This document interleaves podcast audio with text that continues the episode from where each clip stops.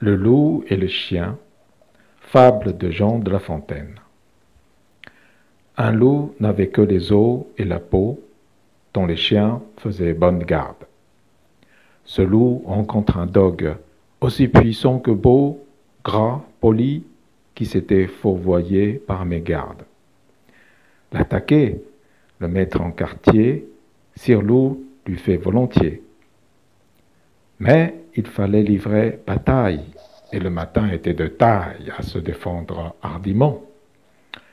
Le loup donc l'aborde amplement, entre en propos et lui fait compliment sur son embonpoint qu'il admire. Il ne tient qu'à vous, bon sire, d'être aussi gras que moi, lui répartit le chien.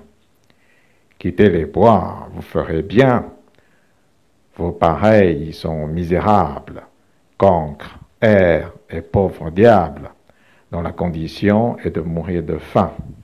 Car quoi, rien d'assuré, point de franchilipé, tout à la pointe de l'épée. Suivez-moi, vous aurez bien un meilleur destin. Le loup reprit. Que me faudra-t-il faire? Presque rien, dit le chien. Donnez la chasse aux gens, portant bâton, et mendiant, flattez ceux du logis à son maître complaire, moyennant quoi votre salaire sera force relief de toutes les façons. Os de poulet, os de pigeon, sans parler de maintes caresses. Le loup déjà se forge une félicité qui le fait pleurer de tendresse. Chemin faisant, il vit le col du chien pelé. Qu'est-ce là lui dit-il? Rien. Quoi rien? Peu de choses. Mais encore, le collier dont je suis attaché, de ce que vous voyez, est peut-être la cause. Attaché? dit le loup.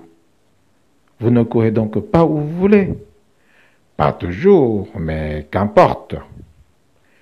Il importe si bien que de tous vos repas, je ne veux en aucune sorte et ne vaut pas même à ce prix un trésor. Cela dit, Maître Loup s'enfuit et court encore.